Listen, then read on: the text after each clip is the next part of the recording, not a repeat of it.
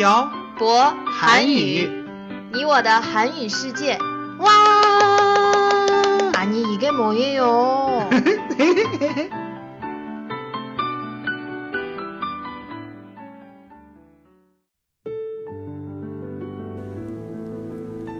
“跟朴博学韩语”，请在淘宝搜索店铺“朴博韩语”查看课程详情。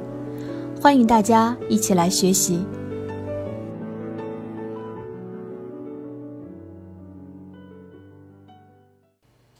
这里是漂泊韩语你我的韩语世界第八十九期电台，文字版在公众号“漂泊韩语”上回复本期标题“度假获取 안녕하세요 여러분. 빡빡 한국어의 小博 쌤입니다. 안녕하세요 여러분 빡빡 한국어의 연동쌤입니다. 음, 저희 지난주에 한국으로 여행을 갔다 왔어요. 네, 태태 씨는 처음으로 한국에 여름 휴가를 갔다 왔는데 느낌이 어땠어요?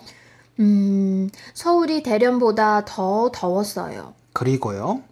사람들이 다 휴가를 왔는지 사람이 정말 많았어요. 그리고 또 어떤 점이 기억에 남아요?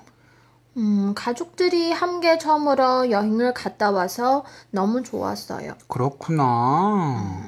근데 저희 이번에 어디 어디에 갔다 왔어요? 동생이 군대를 제대해서 제대하는 날에 동생이 복무하던 부대에 가서 동생을 데리고 강원도 고성이라는 곳에 갔다 왔어요. 고성에서 무엇을 했어요?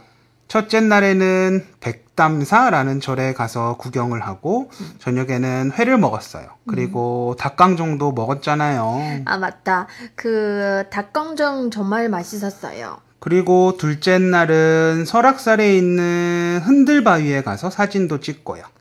그날 처음으로 연돈샘과 등산을 했어요. 저는 오랜만에 등산을 해서 너무 힘들었어요. 그날 비가 와서 좀 시원하지 않았어요? 맞아요. 원래 등산을 하면 엄청 더운데 비가 와서 많이 시원했어요. 아, 그리고 우리 통일 전망대? 거기에도 가잖아요. 네. 설악산에 가기 전에 통일 전망대에 갔었죠. 하루에 한 군데만 갔기도 힘든데 정말 많은 곳에 갔던 것 같아요. 그게 다 태태 씨가 처음 한국으로 여름 휴가를 온 것이기 때문에 부모님께서 여러 군데를 구경시켜 주기 위해서 그런 거였어요. 그래구나. 수업하는 교재에서 보고 들었던 설악산에 처음으로 가봐서 뜻 깊었어요. 시간이 있었으면 설악산 꼭대기까지 올라갔다 왔을 텐데 아쉬워요. 저도 아쉬워요. 다음에는 우리 꼭 꼭대기까지 올라갔다 와요. 네, 알겠어요. 그런데 한국은 매년 이렇게 휴가를 가요? 네. 저희가 갔던 곳에 사람이 많았던 이유는 저희가 갔던 시기가 휴가철이라서 그런 거예요. 휴가철이요? 네. 한국의 회사들은 여름에 직원들에게 피서를 목적으로 휴가를 줘요. 이거 예전에 연돈쌤한테 들었던 것 같아요. 태태 씨는 저희가 갔던 곳이 서울보다 더 시원하다고 느끼지 못했어요? 아, 맞아요. 저희가 갔던 강원도가 서울보다 훨씬 시원했어요. 한국의 강원도라는 곳은 산맥이 있어요. 한국의 지리적 특성상 강원도는 아주 시원해요. 그리고 그 산을 넘어가면 동해가 있어요. 동해는 아주 깊은 바다가 있기 때문에 서울 근처에 사는 많은 사람들이 피서를 위해 동해를 찾아요. 그런데 한국은 삼면이 바다인 나라잖아요. 네. 그래서 전라도나 경상도, 즉 한국의 남쪽에 사는 사람들은 부산이나 자신이 사는 곳 근처에 있는 산이나 바다로 피서를 간다고 들었어요. 중국에도 여름 휴가를 주는 회사가 많아졌으면 좋겠어요. 왜요? 그러면 많은 사람들이 더운 여름에 피서를 갈 수 있잖아요. 태태 씨는 만약에 중국에 여름 휴가가 있다면 어디로 휴가를 가고 싶어요? 음, 저도 바다가 있는 시원한 곳에 가고 싶어요.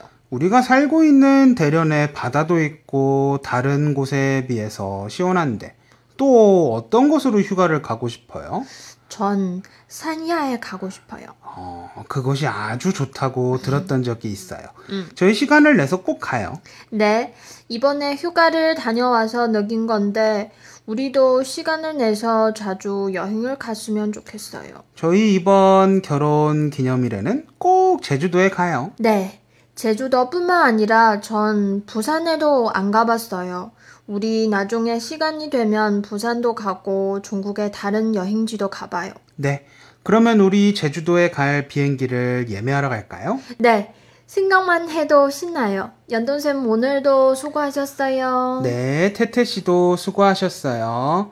오늘은 저희가 한국으로 여름 휴가를 다녀온 이야기와 한국의 여름 휴가에 대해서 간단하게 이야기해 봤습니다. 여러분도 여름 휴가를 가시나요? 사실 중국은 긴 휴일이 많기 때문에 여름 휴가를 줄 회사가 별로 없을 거라고 생각해요. 만약 여러분에게 여름 휴가가 주어진다면 어디로 여행을 가고 싶나요? 오늘은 여러분에게 여름 휴가가 있다면 가고 싶은 곳을 댓글에 남겨주세요. 그럼 오늘 내용은 여기까지 하겠습니다. 지금까지 빡빡 한국어의 샤버쌤과 연동쌤이었습니다. 들어주신 분들 감사합니다. 다음에 봐요. 안녕. 안녕.